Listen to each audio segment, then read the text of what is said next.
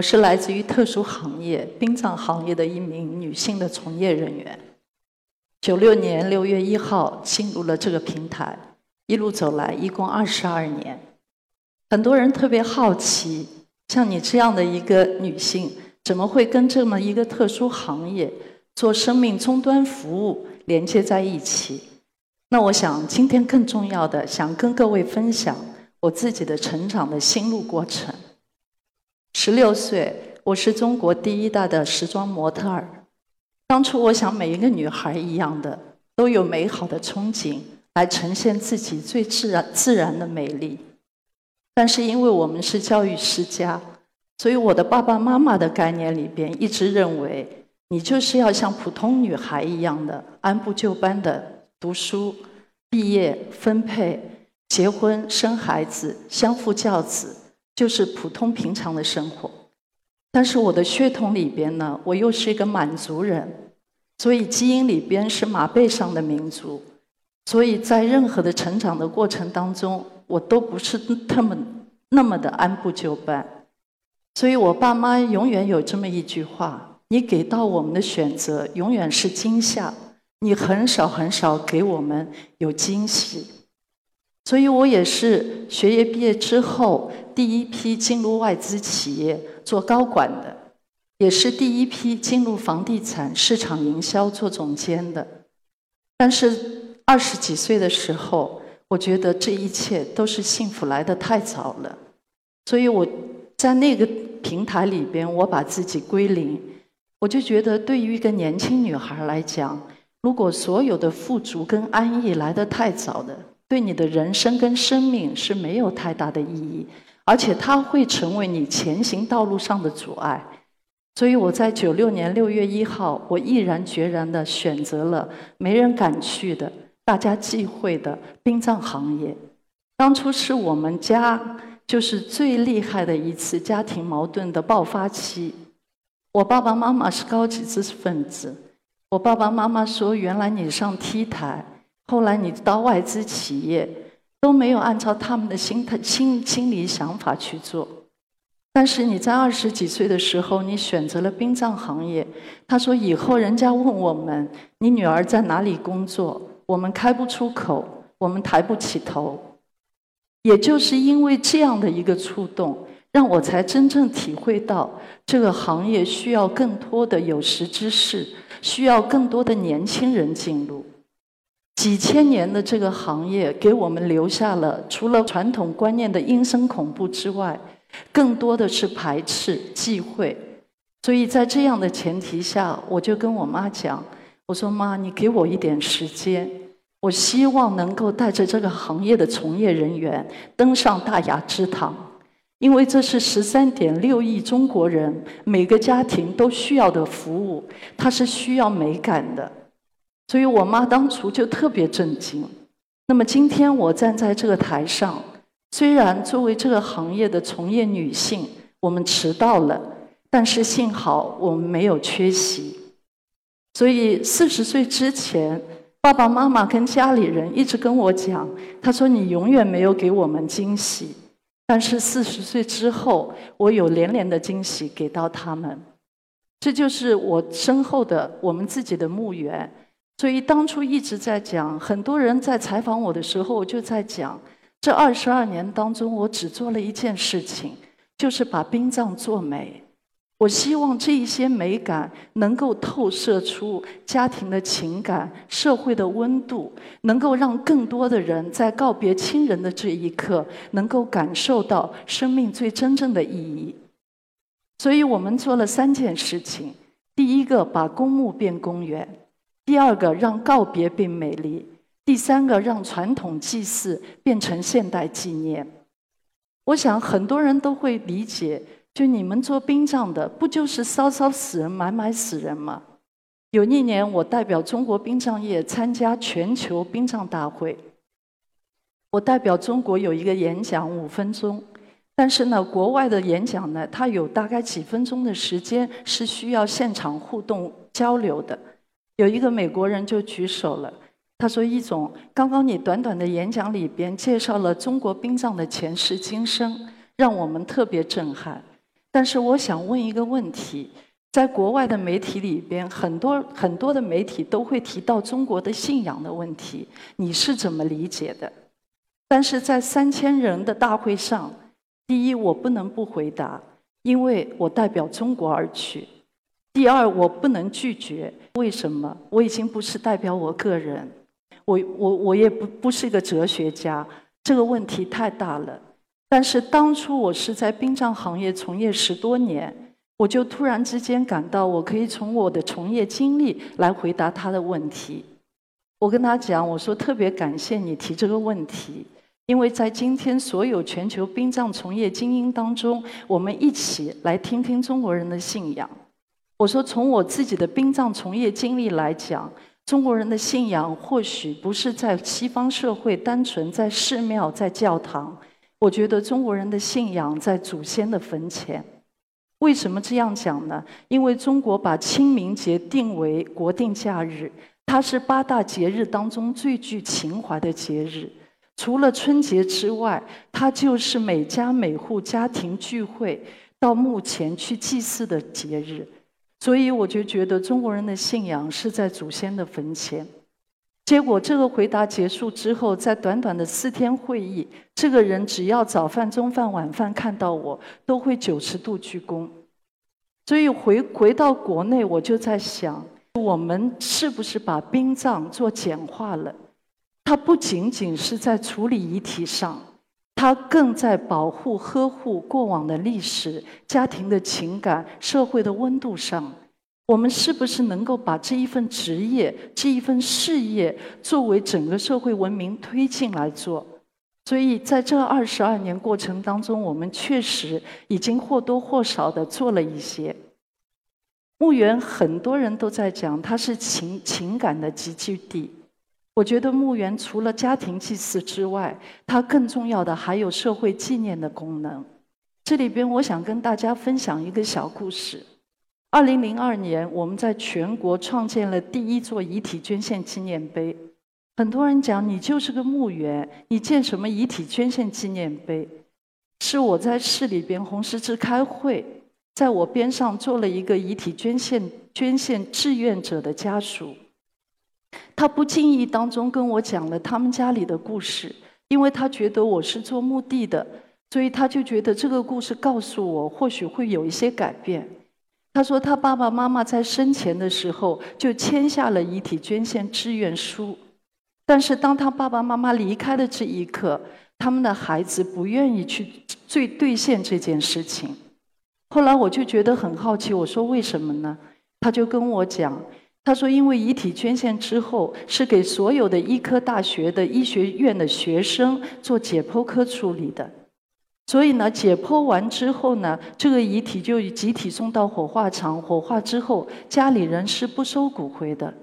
所以呢，他们每年在每家每户清明节扫墓的时候，他们总觉得自己有缺失的地方，没有地方去扫墓。”所以这一个事情让我挺触动的。后来我就走访了五十家遗体捐献志愿者的家庭，跟遗体捐献实现者的家庭。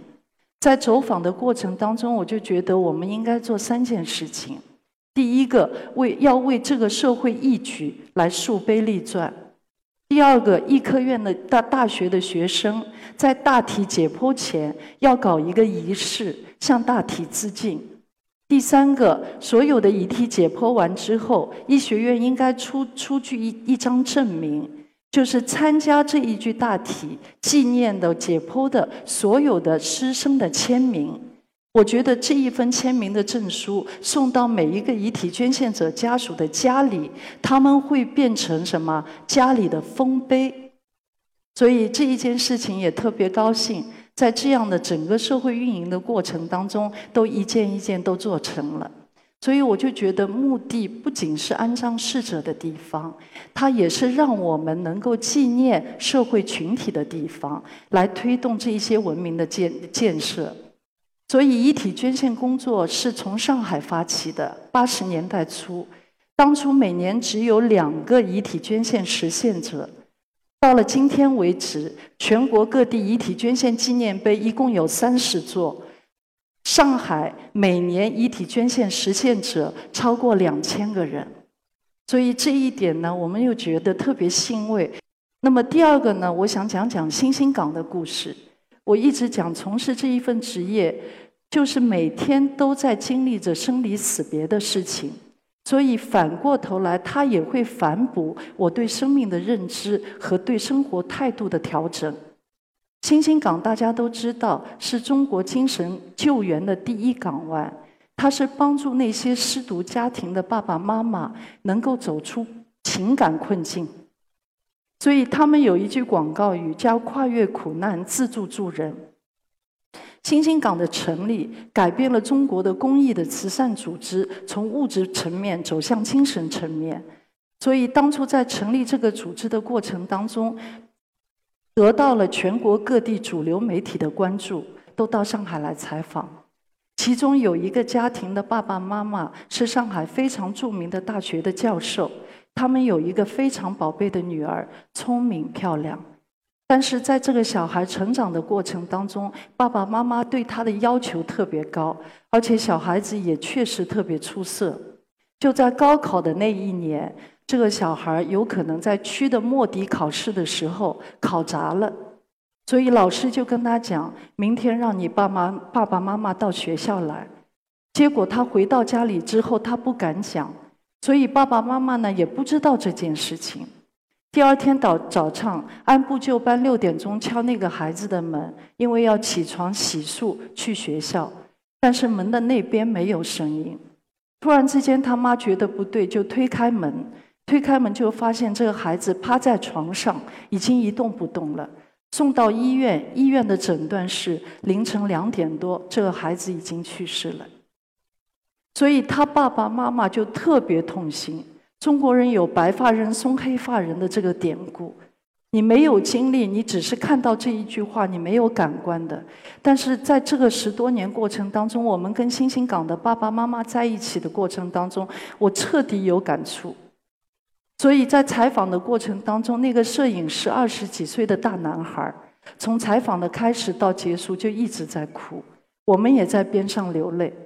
所以在开车回家的路上，我就一直在想，我回去第一件事情，我要跟我女儿做一个交流。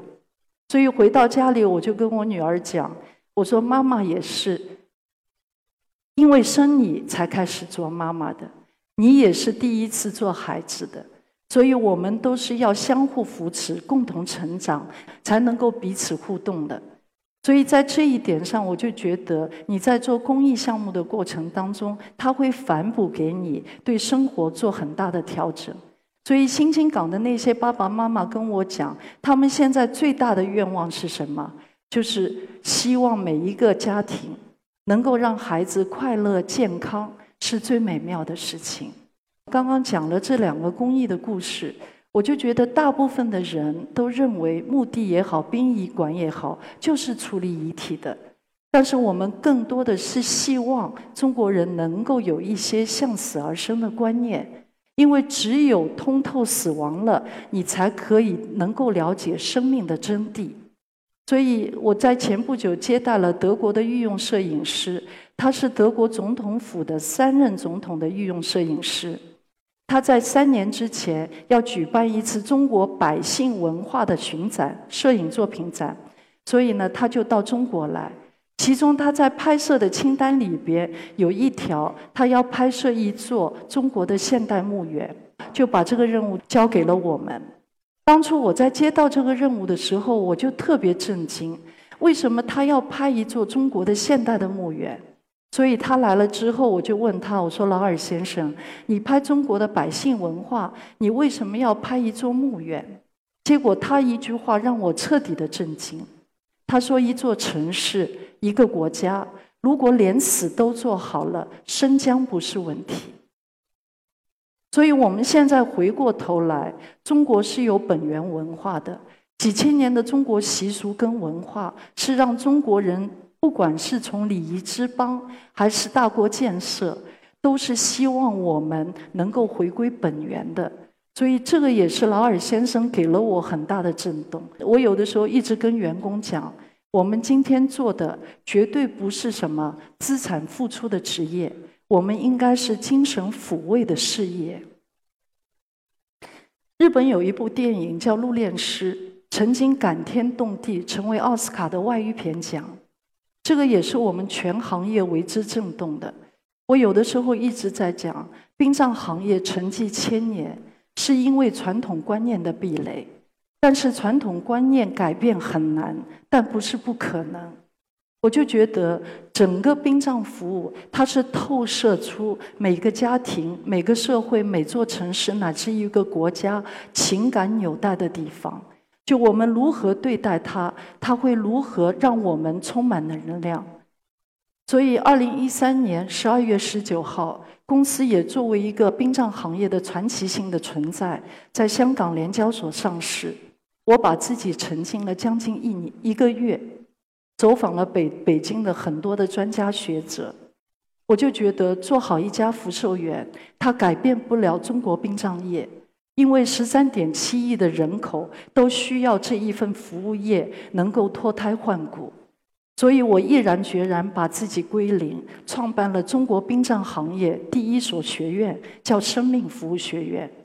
我希望通过这个学院，能够把死亡教育、生命文化、生命服务更广、更宽泛的传递到社会的每个角落。能够让所有的人在生活的过程当中，适当的拿出几分钟或者一些时间，跟家人朋友聊聊死亡这件事情，我觉得非常的重要。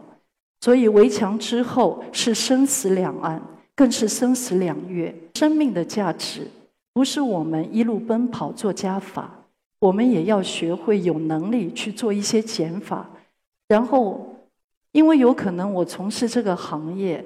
我就觉得，生命当中最重要的不是物质层面，而是我们的情感层面。